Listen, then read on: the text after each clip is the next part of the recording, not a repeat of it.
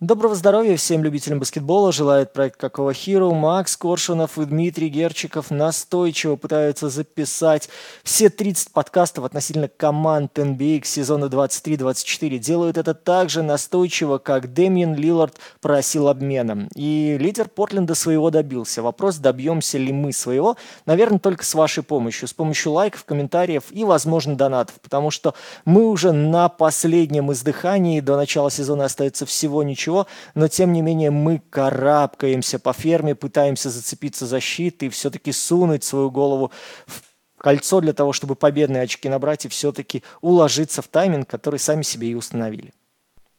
Друзья, Портленд, наверное, одна из самых громких команд в этом межсезонье. Да, возможно, у нее будет не самый интересный сезон с точки зрения борьбы за высокие места, но мы точно знаем, что и среди болельщиков Портленда есть э, достаточно много среди наших слушателей.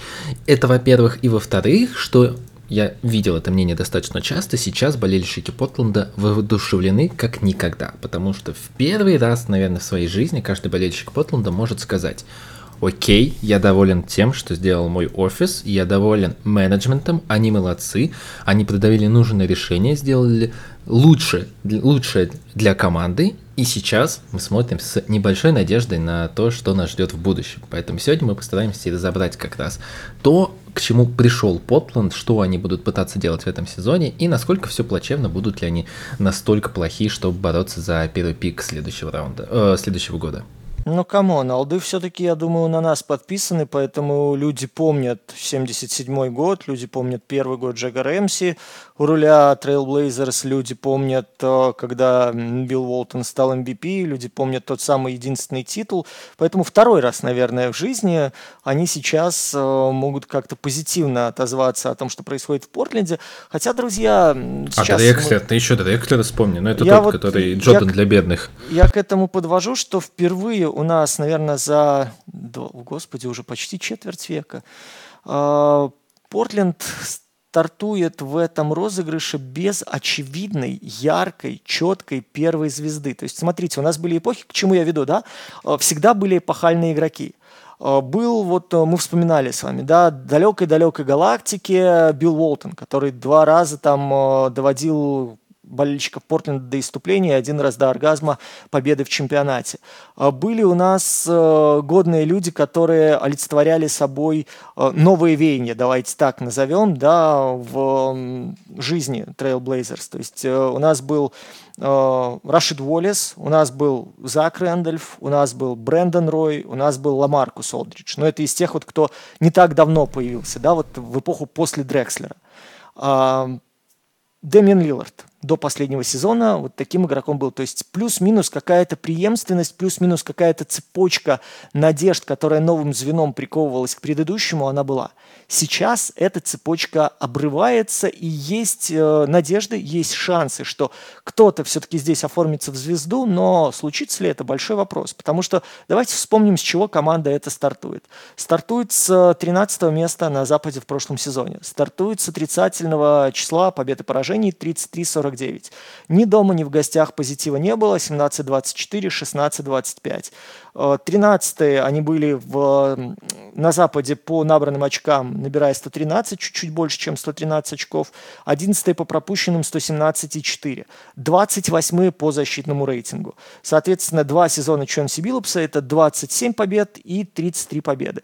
Кто-то мне скажет, кому чуваки сознательно сливали, чуваки хотели какого-то счастья земного для того, чтобы на драфте наконец-то обзавестись адекватным э, сменщиком Биллупса и э, сменщиком Лиларда, простите, и вполне возможно дальше идти уже по совершенно новому пути. И именно поэтому последние там 30 игр, ну давайте там условно 2-28 они сыграли. Что-то похожее мы наверняка там в статистике и получим.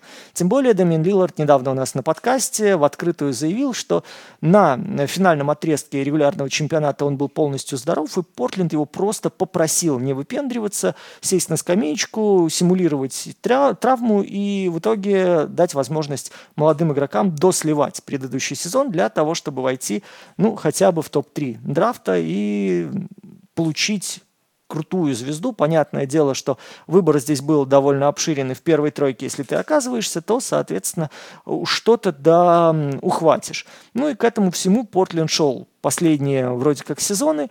Однако здесь есть один большой нюанс. Ну, самый большой нюанс, мы помним, что это Джереми Грант, который на 160 миллионов в ближайшие пять лет озадачил платежку Portland Trail Blazers. И второй нюанс, последние сезоны Портленд всячески пытался выкручиваться после того, как Дэмиан Лиллард выкручивал руки менеджменту. Подписав продление контракта и получив долгосрочное соглашение, лидер Портленда начал требовать сначала усиления состава, затем превращения его чуть ли не в, ну, если не в контендера, то хотя бы в амбициозный коллектив на Западе. Но в итоге все закончилось тем, что я устал, я ухожу, вы должны со мной считаться, поеду-ка я в Майами. Майами. В итоге Лилард оказывается у нас, как вы помните, Милуоки Бакс. Вместо этого целая толпа народу приезжает в Портленд. И сейчас мы с вами стартуем э, примерно с того выражения, с которым проходят в прокат практически все американские фильмы об армии. Замутьте все то, чему вас учили до этого. Портленд вроде как начинает с чистого листа, но, правда, здесь есть нюансы. Я устал, я ухожу. Хорошо хоть что по дефолту Лилдена не спрашивали, то мало ли что-нибудь тоже нехорошего наговорил бы. А, прошлый сезон Портленда, это было, знаете, то, что мы увидим, наверное, в следующем сезоне у Чикаго. Вот у нас был выпуск про Буллс. Мы все понимаем, что эту команду нужно взрывать, но вот мы как-то еще, знаете, надеемся, то, что точка невозврата все-таки она чуть подальше, то, что ну, можно все-таки склеить вот эту разбитую любовь, то, что мы снова сможем изобразить вид контендера и бороться за чемпионство. Но, увы и ах. У Портленда новая глава, и я, наверное, могу уже сразу спокойно переходить к межсезонью, потому что межсезонье все-таки было проведено, можно сказать, даже гениально. Правда, никогда не использовал такие слова по отношению к Портленду, но здесь действительно честь и хвала Джо Кронину. Давайте еще немного про прошлый сезон поговорим. А, я зацеплюсь за фразу про Джереми Гранта. Я знаю, что точно в НБА есть правило Рассела Уэсбека, а, которое трактуется как следующее. Неменяемых контрактов не существует. Рассел Уэсбека обменивали после того, как он получил самый неменяемый контракт в истории НБА, по-моему, трижды или... По-моему, трижды, да, это был Вашингтон, Хьюстон, Вашингтон, Лейкерс, получается, дальше, даже, ну да, даже четырежды в Юту, и там уже было отчисление. Поэтому, если понадобится, то Джерами Гранта кому-нибудь толкнут. Тем более, здесь очень красивую статистику сейчас ему можно нарисовать. Это в целом идеальная для него ситуация. Он за такую ситуацию вообще контракт получил в свое время, когда ему дали возможность а, играть много и э, генерировать любые броски. Поэтому я насчет Гранта менее скептичен на самом деле. Не удивлюсь, если он даже даст какой-то... Он в целом очень хорошо э, всегда проверялся профессионализмом, поэтому здесь молодым игрокам, возможно, даже зайдет как влитой. Э, касательно межсезонья. Джо Кронин крутой, потому что он сказал, откровенно, у него спрашивали после обмена у Лиларда, а вот как вы вообще коммуницировали, как вы Лиларду продавали эту идею? На что Джо Кронин просто сказал, да никак, я не общался с ним последние дни и не общался с ним перед обменом, я взял его и менял, потому что, ну, а что мне оставалось делать? Мне поступило предложение, оно было лучше, нам не нужен Тайлер Хирро, Майами не особо чесались по поводу поиска третьей команды и не смогли ее найти, если все-таки чесались. Они не хотели никого отдать, вот пришло предложение, оно меня устраивает, я получил то, что хотел, получил доп. актив в виде Холидея, которого отправил тоже на восток, тоже за дополнительные активы. Кронин поступил потрясающе. Кто-то скажет, я видел уже это мнение, то, что, ну смотрите, теперь это не friendly не френдли плеер команда, которая не будет э, стараться помогать твоим интересам, не, не, будет, не будет помогать агентам и так далее. Да пожалуйста, будут здесь хороший состав, побегут сюда ринг-чейзеры и ничего не изменится. Кто-то даже приводил ситуацию с Матисом Тайбулом, который вроде бы был не нужен и собирался уже в Даллас, и уже все было решено, а они решили, взяли, они Портланд взяли и повторили предложение, у них были права бедны на Тайбула, и они его оставили, а, чем озадачили окружение Тайбула и так далее. Это все не важно это не конфликт, вот прям знаете, это даже не конфликт уровня Дэрил Мори, Джеймс Харден, где Дэрил Мори вроде бы все-таки обманул Джеймса Хардена, пообещав ему обменять его. Это не конфликты уровня, знаете, Дэнни Эйнджа и Айзеи Томаса даже, даже когда, ну, все говорят то, что вот у них была такая friendly семейная атмосфера, а Индж негодяй взял его и обменял. Это все гораздо мельче, потому что Лилуд сам себя дискредитировал за это время, и как бы сейчас он там не лайкал в Твиттере посты о том, то, что вот он хотел бы завершить в свою карьеру в Джерси, Портленда после возвращения, выиграть тут титул, вернуться и помочь выиграть э, повзрослевшим Портленд, я уверен, то, что если честно, что Кронин, и пока Кронин остается у, в офисе, Портленда, Лиларда там не будет. И, наверное, это справедливое завершение саги. Эту любовную линию нужно было порвать задолго до этого сезона. Пару лет назад точно ее можно было разрывать. Можно было разрывать даже на том контракте, который выдали Дэмиону. Но случилось, когда случилось. Я рад, что это случилось, и мои поздравления Потланду, болельщикам Потланда за то, что они получили максимальное количество дивидендов за это. Огромное количество пиков, э, Брогдена, э, кого они там еще получили в этом обмене, ну, Вильямса, естественно. Эм, потрясающий обмен. Даже не знаю, что здесь добавить. Наверное, можем дальше переходить к межсезонью, Дим, или тебе есть что еще добавить по обмену именно Лиларда и как он происходил, как э, Кронин его проводил? Слушайте, ну у нас же было уже в истории НБА дофига историй с великим Наибаловым. Да, Карлоса Бузера, вспомните, вот Наибалова со стороны игроков, допустим. Здесь был э, четкий очень посыл. Я хочу максимальный контракт, хочу завершить свою историю и карьеру в Портленде. Окей, вот тебе максимальный контракт, несмотря на сомнения относительно твоего здоровья, благодаря твоей верности, благодаря твоему самопожертвованию, вот, нет вопросов, мы ставим исключительно на Лиларда, отрезаем часть своих яиц, потому что этот контракт у нас очень много всего забирает. Только для того, чтобы ты был жив, здоров и доволен. Ты хотел, чтобы мы усилили команду, мы вот извернулись на рынке, смогли сделать все, что смогли. Дальше вот эта вот история о том, что внезапно я осознал, что хочу побеждать и хочу чемпионский перстень, ну, вот после этого, мне кажется, Кронин вычеркнул Лиларда из э, списка тех людей, которых он считает самыми человечными человеками. И дальше действовал именно по своему усмотрению, именно пользуясь тем, что это не Брэдли Билл, у кого есть право вето, это бизнес, который сейчас влияет на построение твоей команды. Это, опять же, да, я не вспоминаю здесь о продлении Джереми Гранта, который очень серьезно тоже сейчас озадачила Портленд э, после того, как Лилар запросил трейд и, в принципе, ушел. Э, сейчас каждый идет своей дорогой, каждый живет э, своей жизнью, и никакой романтики здесь нет.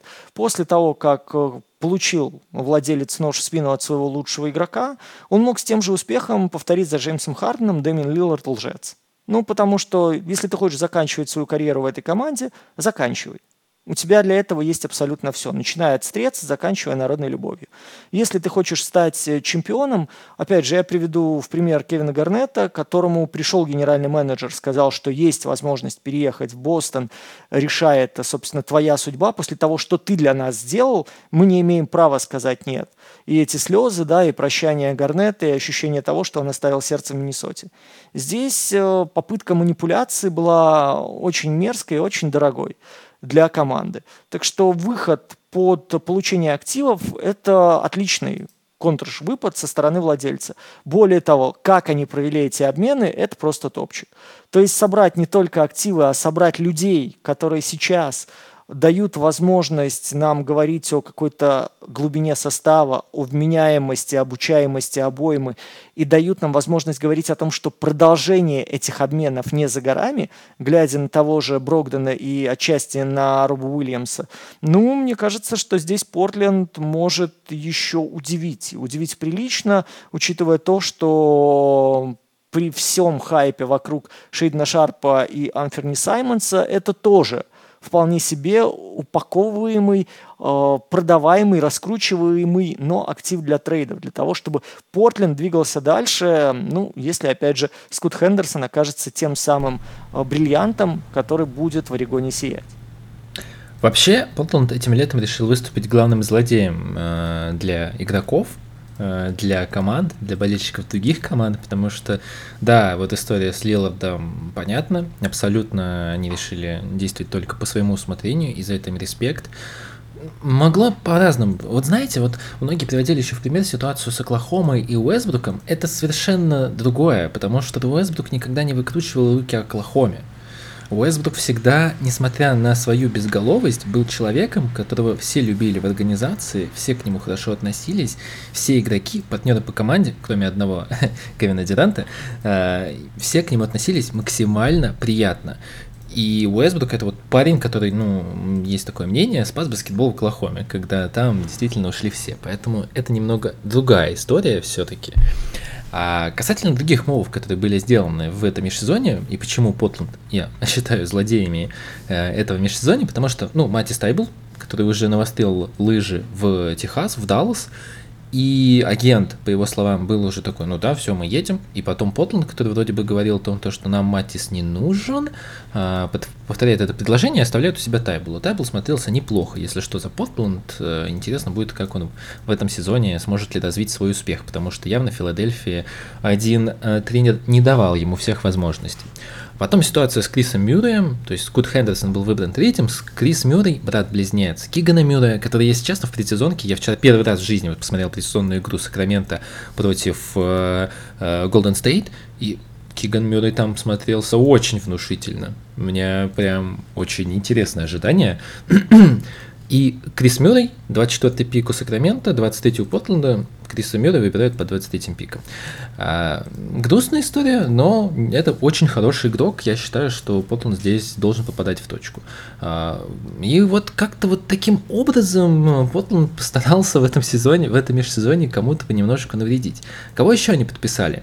А, и Бубаджи – это такой на двухсторонний контракт, огромный, огромный французский центровой, который ничего не умеет, но зато габаритов там хоть отбавляй. А Райан Руперт из драфта, 43-й пик, француз, игравший в Новой Зеландии. У него, насколько я знаю, сестра играет, по-моему, в WNBA, и в целом достаточно Ильяна Рупер, но это довольно известная баскетболистка. Да я... Ну, ты мне так говоришь, знаешь, я там знаю, Келси Плам я знаю. Я, она мне почему-то в рекомендациях Инстаграма попадалась. Вот, а я там знаю 5-6 человек, к сожалению. Вот, э, ну да, да, э, достаточно... Но не... Просто Ильяна Рупер вообще-то чемпионка женской NBA а прошлого года. Давай с этого начнем. И она в свое время в Еврокубке была MVP. Но она в ну вот. сборной Франции, опять же, да, то есть кто плюс-минус за женским баскетболом следит, вот она уже, ну, наверное, года 4, может, уже стабильно в составе, то есть здесь никаких вопросов нет. Девочка довольно-таки видная, причем там 195 сантиметров росту, такая наследница Эмилин Донг, такая, ну, видная со всех сторон. Братец всего лишь на 3 сантиметра старше, но очень интересная карьера. Просто решил 17 лет поехать в э, Австралию или Новую Зеландию, не помню за какой. По-моему, Zealand Breakers он играл как раз за новозеландскую команду. А, поехал, решил там себя прокачивать. Был сырым, но почему бы не попробовать? Вообще котировался выше. А, кто еще? А, ну, я не буду называть всяких Кевинах Ноксов и Допов Ритфов, Ритов, даже не знаю, честно говоря, как правильно читается его фамилия, а, продлили Джереми Гранта, про это Дима уже сказал, а, и подписали Мозеса Брауна. А, здесь больше попытка найти еще один талант в стоге сена, который сейчас достаточно обширный в Потланде. Но давайте, наверное, начнем. Мы поговорили уже достаточно и про офис, мы поговорили про то, что они сделали в межсезонье. А, давай, наверное, поговорим еще по тренеру. Мы по Ченси Биллопсу как-то разговаривали. А, давай обменяемся мнениями. Нравится ли тебе то, что делал Ченси Биллопс за эти два сезона или уже три? Два, насколько я помню. А, в Портленде. С 21 года. Да, да. Ну, да, получается, да, это третий сезон его будет. У него контракт, по-моему, либо на 4, либо на 5 лет, но длинный ему контракт тогда давали, я помню. А, нравится ли тебе то, что он делал? Ожидаешь ли ты то, что его сольют? Э, или, может быть, это начало его хорошей тренерской карьеры, когда наконец-то у него будет какая-то гибкость, а не возможность играть только от того, что вот есть Лила, ты пляши от него? Слушайте, ну а какие задачи у него были, да? То есть прошлый сезон задача, ты пытаешься что-то строить, потом ты пытаешься сделать так, чтобы Лиларду было комфортно, а потом ты пытаешься слить так, чтобы мы зашли в топ-3. Перед этим сезон тоже все очень разобранное, все очень непонятное, все очень разбалансированное. Давай-ка ты придешь, соберешь, поставишь команде хоть какую-то, ну, давайте скажем так, игровую структуру, да, для того, чтобы у нас было понимание, что делать после эпохи Терри Стотса. Кто забыл, Терри Стотс у нас отработал целую вечность. То есть он отработал на одном месте 9, 9 лет, да, получается. Через него фактически прошел пик карьеры э, Тугард э, Лилард Макколум. Соответственно, все это время вращалась вокруг исключительно двух игроков вся вселенная. Э, пришел человек на развалины, пришел человек с пониманием того, что эта система мало того, что ну, до чемпионских высот она Портленд никогда не возносила. Там, вы помните, максимальное движение было это финал конференции, когда они Warriors 4-0 влетели. Ну и, собственно, все. У идей защитных там особо много не было в принципе. Идей атакующих, э, там было много движения, много суеты, много свободы и мало порядка. И мне кажется, именно поэтому с Эдрианом Гриффином, кстати, Терри Стотс не сработался. Сейчас, кто не в курсе, вот он буквально несколько часов назад ушел из э, Милуоки, сказав, что не может быть ассистентом, недоволен он своей ролью, хочет чего-то другого. Я вам скажу почему. Потому что Эдриан Гриффин, еще вот по, в подкасте э, по Милуоки и в летней лиге мы говорили, что очень чувак ну, системный, он очень чувак, скрупулезно разбирающий каждое взаимодействие и требует э, последовательности у Терри Стотса, вспомните, Портленд и последовательность, Портленд и уровень какой-то защитной эффективности, уровень какого-то каркаса, да, оборонительного, все держалось на людях, которые размещались фланг и трехсекундная зона. И народ там пахал за двоих, а то и за троих порой. Сейчас у Биллопса первый сезон, когда наконец-то, во-первых, он может выдохнуть с облегчением, потому что, с одной стороны, у него есть какие-то молодые игроки, и в прошлом сезоне они были, с которыми надо бы работать, надо бы двигать и надо упаковывать для того, чтобы, если они, как Саймонс, не будут, э, не будут звездами, надо пробовать продавать. Второй момент, все-таки понять э, потенциал этих самых людей и куда это вообще можно двигать, и в какую сторону играть, и вообще что создавать. И третий момент, сейчас у него, смотрите, выпал первый и пятый номер. Как говорили в старые добрые советские времена, если у тебя есть первый и пятый номер, любую команду ты построишь. То есть костяк у тебя есть, мозг и человек, который держит структуру внизу. Они остались без Нуркича, они остались без Лиларда, они получили целый набор игроков, который разнится кардинально по тем скиллам, которые были доселе у Портленда, посмотрите, у них теперь два вменяемых больших на позицию 5, которые могут даже вместе уживаться. Когда вообще такое у Портленда было последний раз? Мы с вами помним, там, я не знаю, Пжибила, Зеллер и, собственно, Боснец, которого сейчас сбросили. Вот вам три центровых за последние годы, которых можно, мне кажется, вменяемо вспомнить. Потому что, ну, всякие там э, Леонарды и Лопесы в этот контекст, ну, мне кажется, не очень вписываются. Так что у Лиларда сейчас первый сезон, когда мы поймем, что все-таки вот эта идея, которую он продавал с оборонительным баскетболом, насколько она вменяема, особенно когда у тебя есть э, Уильямс и Эйтон, мы с вами поймем, насколько на самом деле дублировавшиеся функции э, Анферни Саймонса в отсутствии Лиларда – это какой-то определенный upside для роста. Мы поймем с вами, когда Лиллард, э, когда Биллопс расчистит время, абсолютно все, все, что у него есть под э, Скута Хендерсона, насколько здесь э, franchise -игрок соответствует требованиям современным и соответствует требованиям основного скорера. И после этого уже где-то к, наверное, к началу февраля сможем четко сказать, вот э, если у этого Портленда стилистика, какая мысль у Биллопса по построению команды, насколько этот defensive oriented, oriented team э, будет готов э, противодействовать соперникам, э, пускай даже более классным с точки зрения дисциплины и организации, и насколько вообще Чонси свой гениальный мозг плеймейкера сумел э, использовать для того, чтобы донести свои же оборонительные идеи до баскетболистов. Потому что я напомню, что во всех командах, куда Биллопс приходил, их оборонительный рейтинг становился лучше. Даже когда Биллопс уже был ну, в почтенном возрасте. Но если у Биллопса не получится стать хорошим тренером, то мне кажется, вот эти... Вот если твой потенциальный тренер это бывший игрок с хорошим бэкграундом плеймейкера, как это, как это было с Нэшем и отчасти происходит с Кидом, то мне кажется, можно ставить крест на таких игроках и больше никогда не звать их тренерами, к сожалению. Но надеюсь, Чонси Биллопс исправит, потому что на самом деле У него было очень мало пространства для маневра, здесь я с Демой согласен. И все-таки в начале сезона и этого, ну, я имею в виду позапрошлого и прошлого, а, он был достаточно интересным тренером с точки зрения того, что пытался делать. Ну, мы много раз об этом говорили, на самом деле, я не хочу сильно повторяться, просто напомню, что а, он приходил в команду, которая хуже всех защищается против пик и в первые там четверть сезона он очень неплохо, даже с Нуткичем научился защищаться на пикендоле, который ну, двигается очень плохо.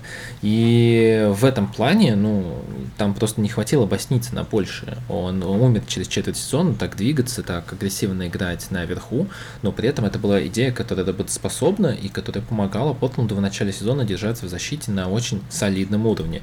Дальше там уже посыпались у него и проблемы, и травмы Лиларда, и второй сезон, но сейчас действительно заново у Биллопса все начинается, и очень многое будет зависеть от того, как он сможет построить текущую команду.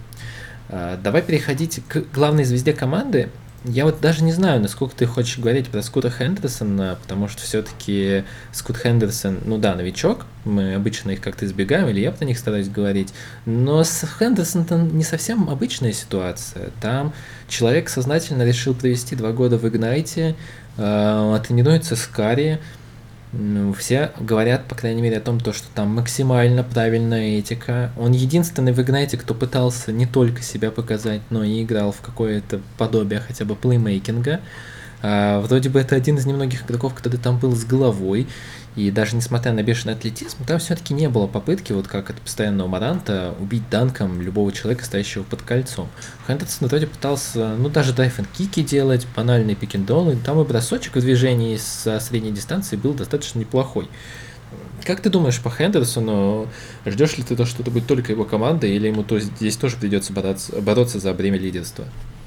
Я уверен, что под Хендерсона все будет заточено в нынешнем сезоне. Тут вообще очень сложно понять, э, как распределится нагрузка между его ближайшими соратниками. Потому что, смотрите, ну вот из того, что я понимаю, да, Хендерсон это главная опция по скорингу. Шарп это у нас опция по катам, Шарп это, возможно, catch and go, да, возможно, что-то там открытое 3. Саймонс это у нас вторые руки для атаки, Саймонс это атаки со средней, попытки показать, что у него есть какая-то техника Лиларда, попытки показать, что все вот эти вот истории, которые были без Лиларда в предыдущем сезоне, помните, там было 22 плюс 5 пасов, в нынешнем, когда Лилард концовку пропускал, там вообще до 28 количество очков доходило. Понятно, что Саймон сыграл с э, генетическим мусором вместе, понятно, что э, ему совали мяч в руки в каждом владении, понятно, что уже в несколько сезонов его пытаются э, выставить как альтернативы Лиларду, и э, идея в том, что вдвоем они с Деймом просто дублируют функцию, мы, по-моему, озвучивали с тобой еще в прошлом сезоне в середине или, да, или да. поначалу. Вот. Я, в принципе, очень скептически настроен по отношению к Анферни Саймонсу, но, насколько я понимаю, сейчас он чуть ли не самый главный сторожил команды. И вот э, здесь довольно любопытно глянуть, как вот это вот э, генетическая память будет э, идти ему на пользу. То есть сейчас задача понять вообще, пере, полностью пересобрать, понятное дело, пятерки и сочетания защитные прежде всего, потому что мне кажется, что от защиты будет Биллопс отталкиваться. Понять, возможно ли играть вот эту модную структуру с двумя башнями, с Эйтоном и Уильямсом. Понять, насколько э, вот этот треугольник, атакующий маленьких игроков, способен с периметра растягивать оборону и насколько свободно будет чувствовать себя как минимум один большой, потому что вы видите, и Роба Уильямса сейчас будет э, довольно неплохо э, открываться площадка. У Эйтона, который в лучшие сезоны у нас там по 17 очков набирал за вечер, будет возможность атаковать и через пик-н-ролл, и лицом к кольцу. Ну, опять же, при хорошем движении маленьких, при угрозе стабильной с дальней дистанции.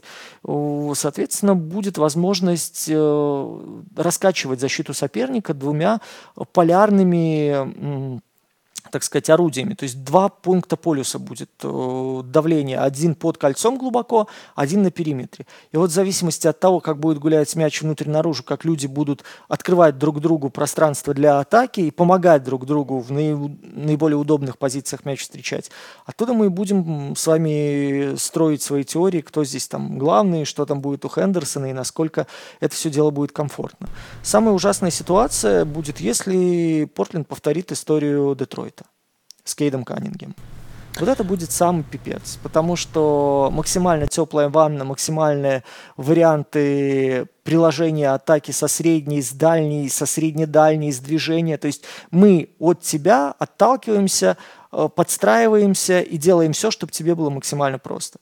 Если Портленд пойдет этим путем, то все это дело, вся эта шарашка на конторы схлопнется довольно быстро.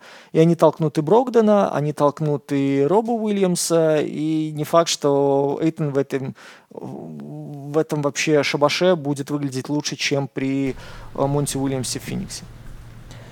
Я жду от Хендерсона достаточно сильного сезона и думаю, он будет главной звездой. И есть некоторые, знаете, как красные флаги, так и зеленые флаги, которые мне очень нравятся в Хендерсоне. Начну с красных.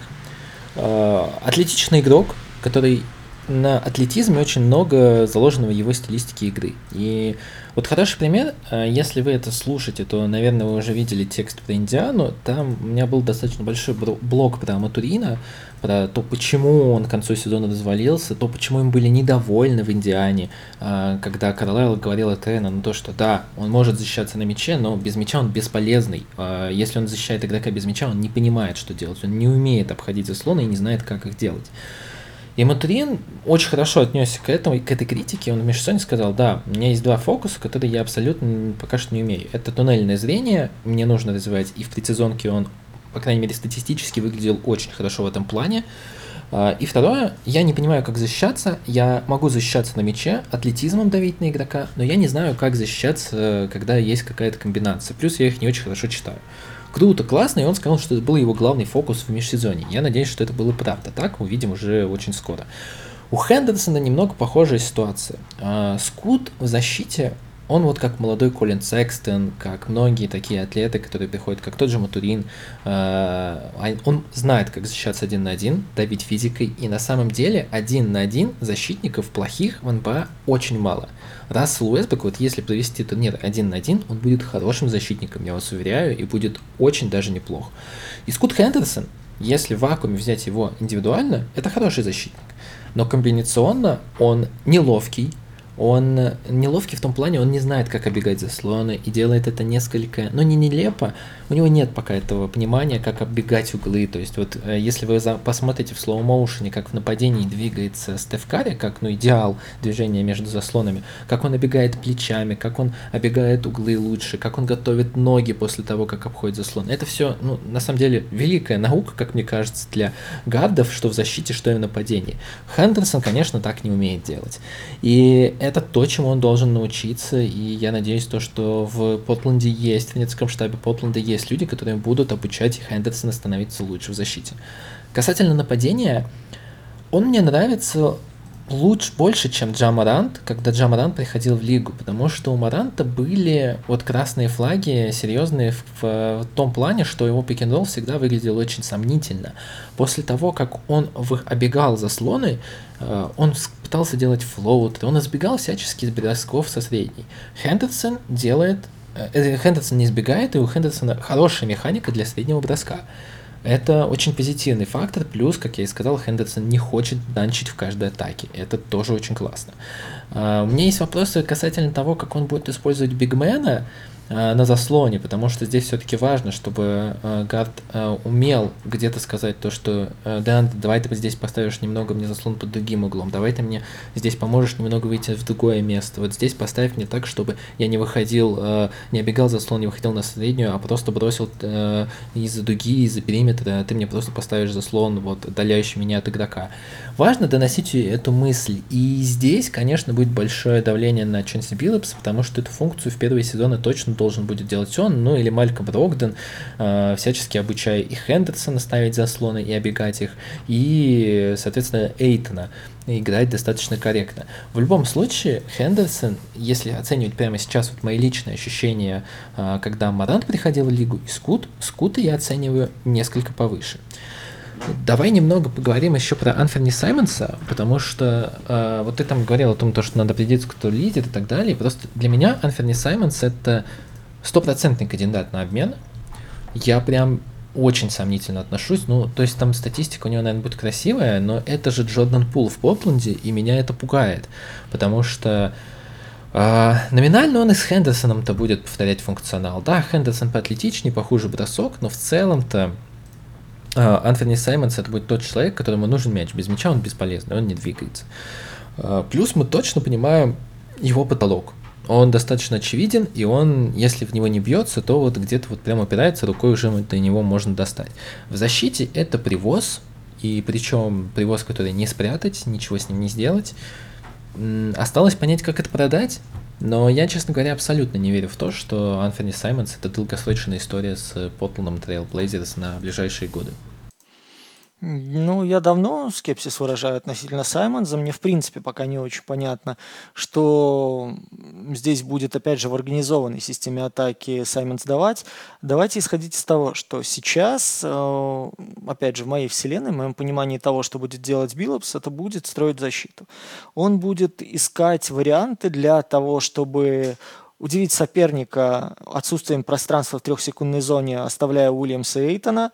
Он будет пытаться за счет этих больших, в том числе в качестве Уильямса страхующего четвертого, закрывать дыры, которые будут то и дело зиять из-за того, что тот же Саймонс, да, у нас в защите не оптимален, того же Хендерсона будут вопросы. И дальше это будет идея э, нейтрализации темпа плюс момент переходных фаз. То есть э, сумеет ли Саймонс их построить, сумеет ли он в них вжиться для того, чтобы генерировать грамотный переход. Ну, честно говоря, у меня есть определенные сомнения. То есть кому-то, может быть, 5 передач за игру покажется довольно хорошим результатом, учитывая то, что э, те опции атакующие, которые были у Портленда в минувшем сезоне, но мне кажется, просто не было до сих пор у Саймонса настолько вменяемых партнеров, которые могли бы э, поставить заслон хорошо для того, чтобы дальше можно было выцепить адресата для передачи. Не было у него возможности ориентироваться в пространстве с целью именно находить партнеров. В этой ситуации куда будет более полезен, если его не толкнут сразу, Брогден. Мне кажется, что вот как раз-таки Брогден как связующий игрок с этими своими мелкими перебежками, с этим ее готовностью отыграть ближнему большому, который может начать движение к кольцу. Опять же, хорошее взаимодействие с э, тем же Эйтоном, мне кажется, гарантировано. Вот от Брогдена в связке с Хендерсоном, плюс кто-то там активный третий, даже в такой ситуации, мне кажется, уже и Тайбул э, плюс-минус в эту концепцию вписывается. Э, уже что-то можно думать. По крайней мере, можно искать какие-то варианты. Плюс ко всему давайте вспомним, что у нас э, у Эйтона, да, со средней дистанции там под 50% было в свое время. Э, понятное дело, что у него там были огромные проблемы с набором фолов для того, чтобы форсировать эти самые нарушения на сопернике. Его давненько не заигрывали в двоечках, но, опять же, были ситуации, было времечко, когда два атакующих, хорошо угрожающих кольцу баскетболиста, находившихся один на периметре, один во фланге, превращал Деандре Эйтона в третью атакующую опцию Феникса и опцию довольно надежную. Собственно, у нас по прошлому сезону он э, на третьем месте по количеству бросков взятых. Так что в этом варианте мне кажется, многие вот эти шальные броски Саймонса, многие инициативы, которые он брал на себя, они будут э, минимизироваться э, за счет большей интенсивности заигрывания высокорослых игроков.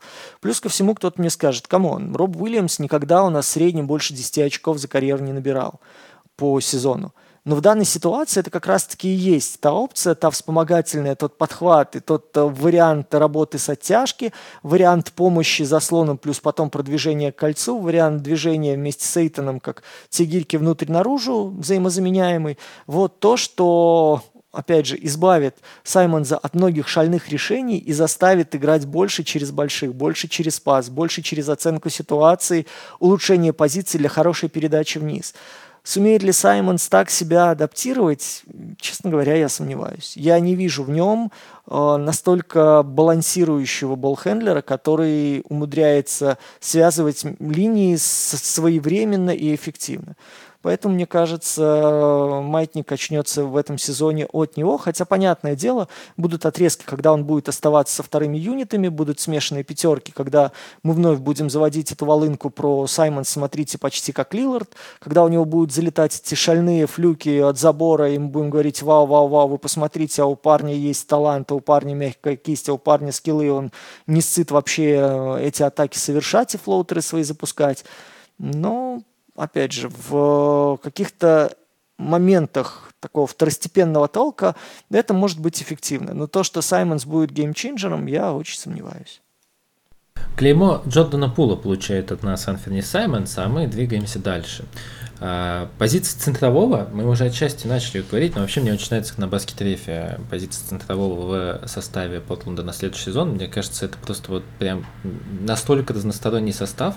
У них там пять центровых на бумаге, и три из них просто прекрасны. Это у Ибубаджи, который, ну, очень странный парень, 7 э, и 1, но там очень мало опыта. Насколько я помню, он не в Барселоне был, где-то он в Испании там играл, тут, возможно, Дима мне скажет точнее, где он там котировался в составе, по-моему, это был где-то Барселона или что-то такое.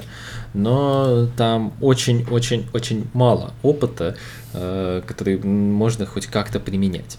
Э, там есть Джон Батлер, обязательно загуглите, кто такой Джон Батлер. Это 7,1, э, он на 30 сантиметров выше, чем я, 216 сантиметров он, но при этом он также моего веса, 79 килограмм. А, зрелище страшное, но вот как-то это все перемещается. И Дуоп Рифт, Рид, не знаю, честно говоря, как точно его фамилия читается, из Южного Судана, из племени Динго, это вот откуда как раз все мейкеры вышли, Бол-Болы, и э, Лол Дэнк и так далее. Э, очень интересный состав. Но нас интересуют два других игрока, это Роберт Уильямс и Деандре Эйтон. И в первую очередь, конечно, Багамец. Эйтон, а, главный мой вопрос по Эйтону, потому что, э, точнее, главное мое сомнение по Эйтону, в прошлом сезоне я видел очень много от аризонских журналистов, а, которые бы имели доступ к тренировкам, и там были, сливались некоторые видео, по крайней мере, мне показалось, то, что сливаются, где. Крис Пол прям за ручку вводит Деандре Эйтона, ставит, говорит ему, как спину ставить, вот здесь ты должен отсекать, здесь делаешь box-out, здесь ты делаешь box-out и сразу смотришь, вот тут буду я уже убегать и ждать передачу, вот тут Букер, ты должен уметь отдавать первую передачу, здесь ты отсекаешь, чтобы я просто подобрал приходит игра, Пол подходит и начинает говорить, ну вот мы же все это учили. А Эйтон как бы воспринимает критику очень нехорошо и идет на скамейку плакать, потому что, ну, вот критика опять, а, и он не может играть под таким давлением, и вообще его не ценит никто и так далее. А, сколько, он уже, он достаточно долго сыграл с Крисом Полом, но никакого вот особого импакта с Эйтоном не получалось. Ни в нападении, ни то, как он ставит заслоны, ни то, как он финиширует. Кто-то говорит, что здесь больше вина Феникса, который не использовал. Кто-то говорит, то, что Эйтон был пассивен и не настолько активно просел мяч. Не знаю, в плей-офф, честно говоря, я здесь больше склоняюсь к тому, что Феникс не заигрывал Эйтона. Но в защите, в защите, откровенно Эйтон халтурил и тупил местами, хотя потенциал защитный там очень высокий. Но при этом я также слышал, и я могу понять эту, и разделить эту точку зрения, то, что э, ты теряешь игровой ритм, когда ты как бигмен прибежал в атаку, поставил заслон, он не заиспользовался, окей, у тебя есть размен, ты просишь мяч, не получаешь мяч, такой, блин, ну какого хера, ты бежишь в защиту и начинаешь не то что халтурить, но ты немного выпадаешь из ритма игры, и это не красит, конечно, Эйтона, но я могу понять здесь логику. Правда, ну такое бывает, бывает, когда у снайпера остывают руки, когда он не может бросать там 3-4 атаки атаки подряд, и потом у него начинают вылетать кирпичи, и такой, ну, такое правда бывает. Возможно, здесь была похожая ситуация. А, Дим, казним Эйтона или будем его пока что помилуем и будем ждать результаты этого сезона. И если мы их будем ждать, то почему э, Эйтон не смог заиграть с Крисом Полом, не смог стать лучше в защите, э, если дадим хоть какую-либо надежду болельщикам Портленда, то, что здесь все будет иначе? Ну, на самом деле, для меня единственный, вот, наверное, такой красный флаг, это то, что немножечко побыв э, с Фогелем в команде, он все-таки не убедил то, что необходимо его оставлять в Фениксе. То есть понятно, что Эйтона изначально рассматривали как разменную монету, понятно, что изначально говорили о том, Извини, что... Извини, он... что перебиваю, извини. Я напомню просто, что решение по Эйтону было единогласным, о чем официально офис Феникса сказал, то, что не было ни одного голоса против. Вот, вот, то есть э, Вогель для меня это, наверное, эталон тренера, который работает с большими в современной системе NBA. Понятно, что есть условный Споэльстра, да, который умудряется из любого говна сделать гардемарина, но в данной ситуации, смотрите, у нас были абсолютно разные люди в системе Вогеля, за карьеру и в Индиане, и в Лейкерс, в общем, где только не доводилось ему работать, разный возраст, разная специфика, разные данные природные, разные мозги, но тем не менее большие у него стабильно приносили пользу. Если это действительно большие игроки, ну, вы понимаете, да, в позиции центра. То, что с Эйтоном вот здесь у него как-то не сдалось, и э, мы не увидели с вами желания любой ценой его оставить, вот это меня немножечко пугает.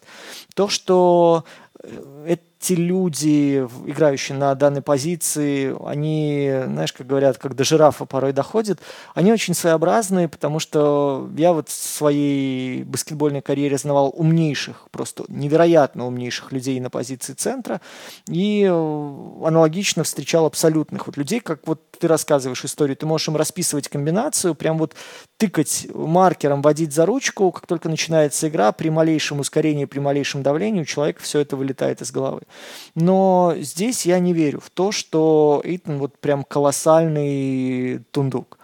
Скорее момент, вот э, вы видели, да, наверное, как Дэнни Авдия просил передачу у нас вот буквально накануне, когда была игра Вашингтона, да, прибежал в атаку, размахивал руками на периметре, там народ зашивался в трехсекундной зоне, не отдавали ему передачу, он плюнул, так махнул рукой, побежал в защиту. Ситуация, которую мы видели в Фениксе, она была довольно токсичная уже на, на протяжении довольно долгого периода времени.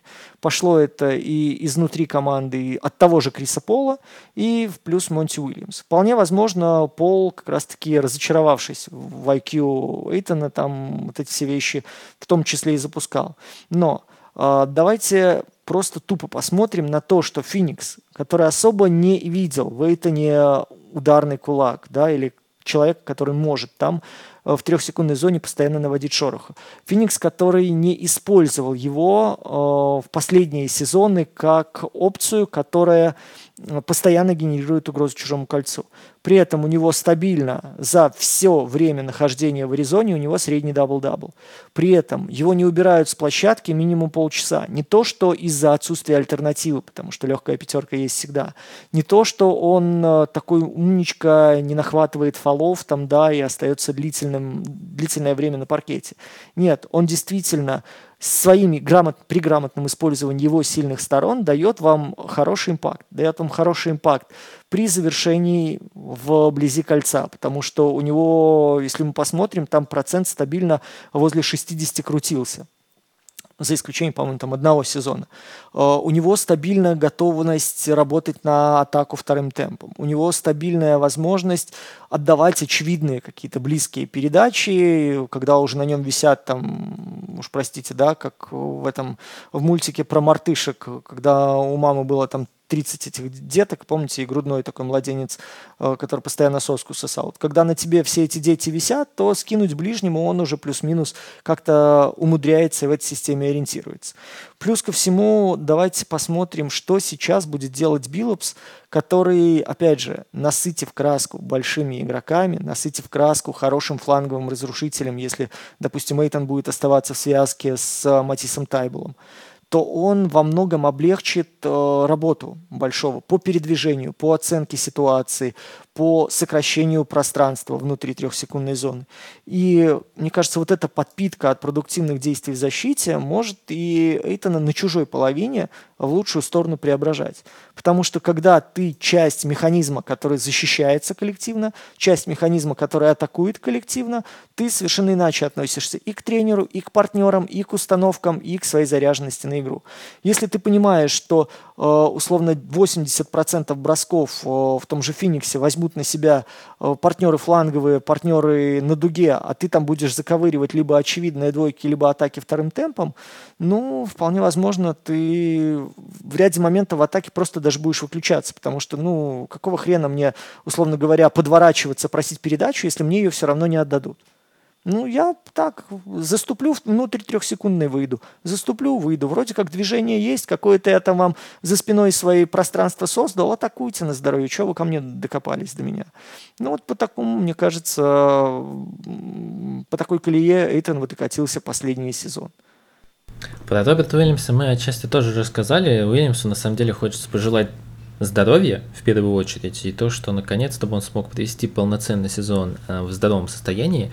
Причем, знаете, если он придет в здоровом состоянии весь сезон, я боюсь, что у Эйтона появится очень легитимный конкурент, который местами будет выглядеть интереснее, чем Погамец. Но я пока ставлю этот вопрос открытым. Я пока очень хотел бы увидеть Роберта Уильямса действительно в здоровом состоянии. А, давайте дальше. У нас есть Шейден Шарп. Дима отчасти вот как мне, по крайней мере, показалось, послышал, сказал то, что, возможно, и он кандидат на обмен, а я бы хотел вот насчет этого порассуждать, потому что Шарп, я напомню историю, он э, числился, по-моему, в Кентукки, но он не мог выступать. Да, э, в Кентукки он числился, он не мог выступать, но он сказал, я буду окей. Э, ему разрешили тренироваться с ними, чтобы выступать через сезон. Потом он решил то, что вообще не будет выступать за Кентукки и сразу пойдет на драфт, по сути, просто потренировавшись год с Кентукки. Э, странное решение, но как бы окей. И выбрали его седьмым Portland Trail Blazers. Шарп был в школе отвратителен в плане понимания баскетбола и менее... Я никогда, честно говоря, не видел настолько эгоистичного баскетболиста на площадке, а, как это был Шарп в тех нарезках, которые, по крайней мере, делали скауты, выкладывали там на Reddit, в Ютубе и так далее. Шарп был самым эгоистичным школьником, прям с большим запасом у меня, честно говоря, среди всех, кого я видел. И, ну, безумно атлетичным, конечно же. Шарп приходит, и мы сразу понимаем то, что вот этого года в университете, очень сильно Потланд не хватило. Потланд вообще фетиш на таких игроков, если что. Они и Анферни Саймон собрали, который решил самостоятельно готовиться к драфту, и в итоге тот первый сезон был отвратителен. И Шейтана Шарпа они сейчас берут. Это в целом концепция Потланда. Они зачастую кидаются в талантливых игроков, которых что-то пошло не так с университетом, либо после школы. И приходит Шарп, мы видим то, что он не готов особенно в защите. Если средний защитный рейтинг Портленда в прошлом сезоне был 118 э, пропущенных очков, это 27 место, когда Шарп выходил на площадку, там все было гораздо хуже. Я смотрю вот разбивку по месяцам, то только в одном месяце меньше 121, но если мы даже возьмем просто какую-то, какие-то средние показатели, это 121. То есть э, с Шарпом защита была на 4 очка хуже на 100 владений, в переводе на 100 владений. И казалось то, что, ну, все, это человек, которому очень, ну, опасно выпускать. Он действительно не понимает, что делать. Да, там вроде бы есть и бросочек, и атлетизм, но ни с мячом он ничего не придумает, ни в защите. Но Портланд начал сливать, в конце начал доверять активнее Шарпу. Он провел неплохой март, там вышел почти на 14 очков, при этом 42% из-за дуги, 48% общий процент, хорошие цифры. А, апрель 4 игры всего, и там 23 очка, при этом 5 ассистов, и да, там процент их очков упал, но там Портланд уже давал кидать все, что можно и нельзя. Талант в нем есть, только непонятно, как его использовать. Особенно, я, честно говоря, до сих пор не понимаю его позицию. Вроде бы он слэшер-каттер, но мне кажется, это немного рудиментная позиция становится для НБА, и когда такой талантливый баскетболист, таланта там я не, не, не прям не оспариваю, таланта там полно. Но когда такого талантливого игрока мы используем только для слэшев и катов, как-то странно. Дима, насколько я понял, вообще склонен то, что, возможно, Шарпа стоит и отдать по ходу этого сезона куда-нибудь дальше развиваться. Я в этом не уверен, но хотел бы посмотреть, что с ним сделает Биллупс, придумает в этом году. Ты же понимаешь, слэшеры каттеры у него отжившая роль. То есть Джейлену Брауну дают контракт, ты же понимаешь, на 200 с лишним миллионов, а роль у нас отжившая. Ну, ну, Джейлен Браун же не совсем... Слушай, Джейлен Браун хороший слэшер и катер, но он еще играет и полхендлера, просто играет его очень плохо и всегда теряет вот мячи. это ты отмазал, конечно. То есть вот прямо я вижу, как ты сейчас ставишь ему еще один скилл в плюс, хотя, ну, очевидно, Не в плюс, что... в минус. Ну, в минус, хотя очевидно, что это сюда не бьется совершенно. А, я не верю в то, что сейчас, в, ну, опять же, это определенный создает трафик внутри позиций, ключевых позиций сейчас для Портленда. Это определенная ну вот смотрите, сейчас с катами очень активно работает целый ряд команд. И мы вот накануне буквально обсуждали, покрутите наше превью. Клиптес. Да, да, да, когда мы говорили о Лос-Анджелес И Golden State, кстати. Golden State. То же самое, кстати, у Пеликанов сейчас идет. Вот такая модернизация. Я не особо уверен. То есть понятно, что э, с такими большими, которые есть сейчас у Портленда, играть через кат вполне себе идея. Если у тебя еще у игрока с мячом хорошая взрывная скорость и хороший первый шаг, он достаточно мобилен и плюс может идти в контакт, агрессивно навязывать контактную борьбу и провоцировать свистки, это вполне себе альтернативный вариант, как э, второй сет владения. Почему нет? Но насколько, как сказать, взвешен взвешены будут решения Шарпа, насколько э, его встречи с мячом э, будут своевременные, не будет ли он передерживать, не будет ли он вообще ломать динамику атаки Блейзерс, не будет ли это превращаться не в катинг, а в изоляции, у меня есть вопросы. Насколько, ну, опять же, понимаете, довольно сложно сейчас оценивать э, структуру атаки Blazers, когда мы не видели, что Биллопс будет ставить с таким совершенно э, непохожим набором игроков, который был до этого. Вполне возможно, все вот наши посылы сейчас, это будет чушь собачья буквально через 5 игр, когда мы увидим, во что Портленд на самом деле сейчас играет.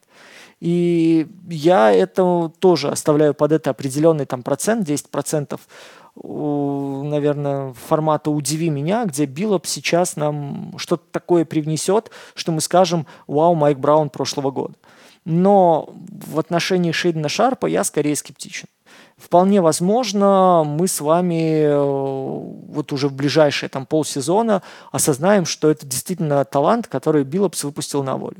Но у меня, учитывая то, что у него на кону синдром второго сезона, учитывая то, что ему сейчас придется в разы больше думать, учитывая то, что двигаться без мяча в этом составе Блейзерс обязаны все. Ну, просто иначе эта махина с места не сдвинется. И насколько ну, особенно плюс еще, да, у вас есть люди не атакующего типа, ну, например, Тайбула. У вас будут люди типа Гранта, э, который будет требовать мяч, который будет выставлять людей, под которых ты Гранта? должен двигаться. А, ну да, Джереми Грант. Гранта, э, прости, да. да, да, прости, я такой Уильямс, Грант Уильямс, я думал, Не-не-не, а, нет, под Джереми Гранта. А, ну, чуточку ты меня сбил сейчас. Короче, посыл в том, что если у вас нет движения без мяча, от людей фланговых, от людей маленьких, у вас будет ступор вообще любых э, идей, развития любых идей Чонси Биллопса. И я не очень уверен, что Шейден Шарп это тот человек, который будет давать нужную динамику движения без мяча. Про Шарпа я скажу то, что я бы хотел, наверное, посмотреть как минимум этот сезон, чтобы Портланд не принимал каких-то больших решений.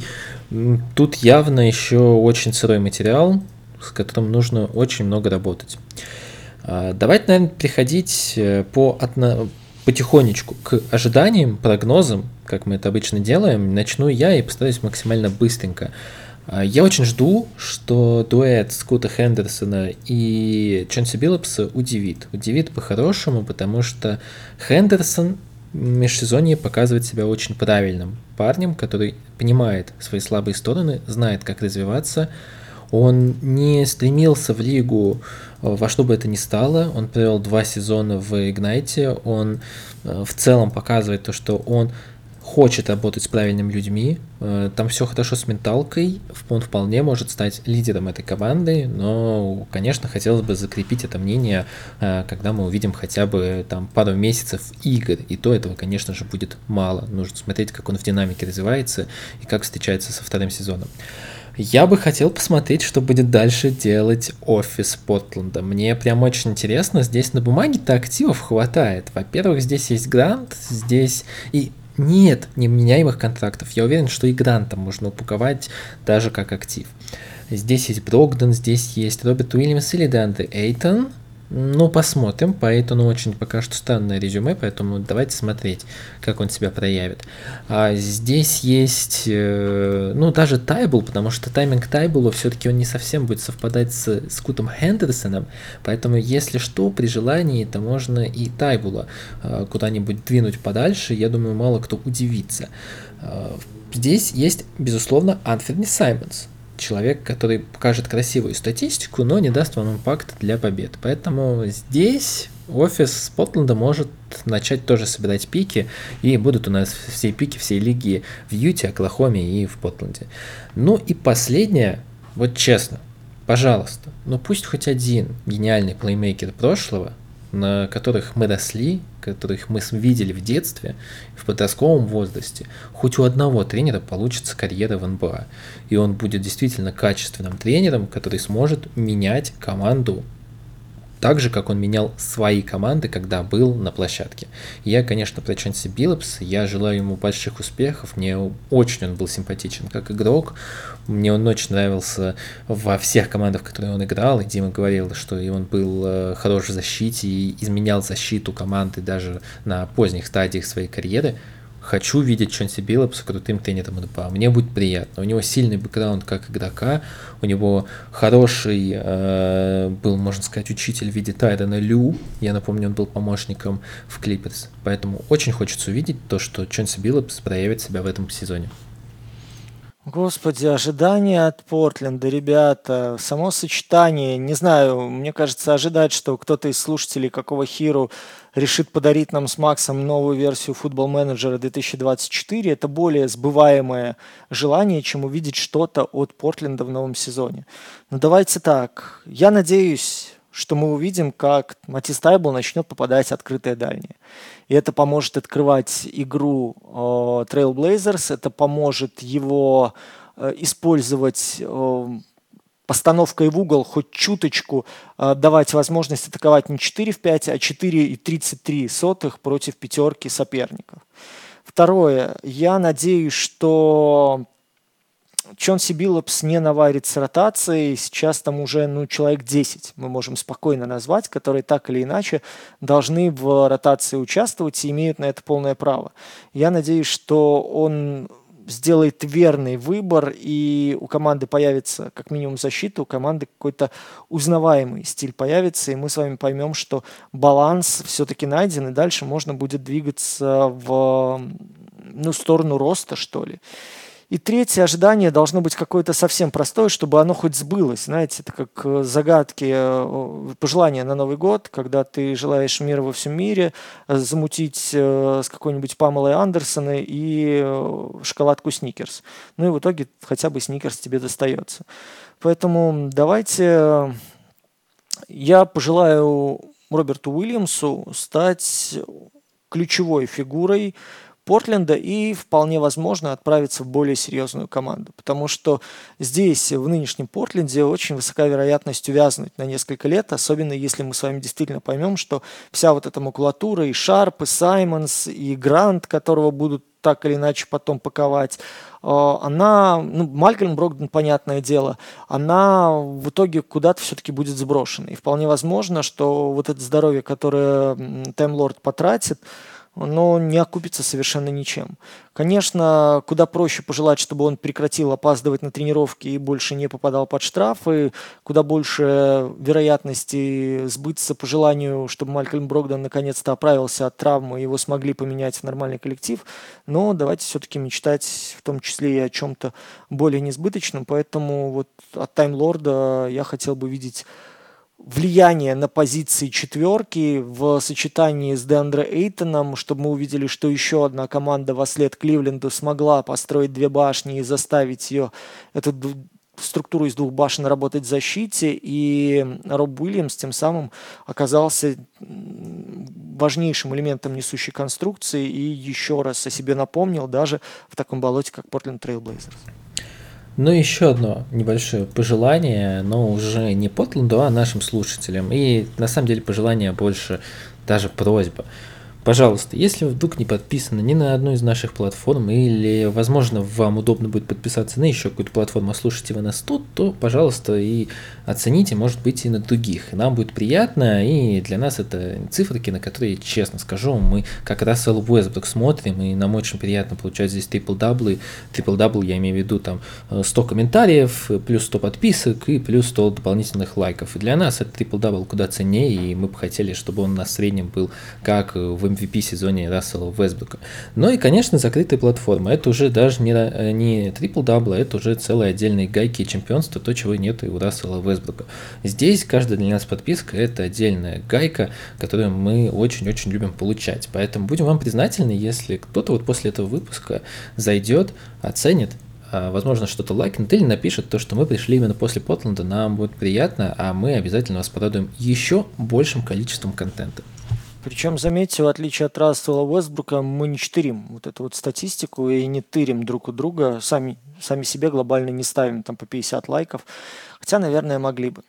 Друзья, я напоминаю вам, что необходимо держаться в это очень непростое время, держать свою кукуху двумя руками, этими же двумя руками обнимать своих близких, стараться не сходить с ума от новостей, не сходить с ума от того, что происходит в мире вокруг, э, говорить своим близким, что вы их любите, стараться делать хорошие поступки как минимум один раз в день, ну и, разумеется, не терять надежду на то, что все диктатуры, которые нас с вами окружают, которые мешают вернуться на родину, которые мешают жить нормальной жизнью, наконец-то скоро падут и дадут нам возможность вернуться домой, мирные свои дома и обсуждать исключительно баскетбол с улыбками на лицах, не заморачиваясь ерунде, которую творят политики.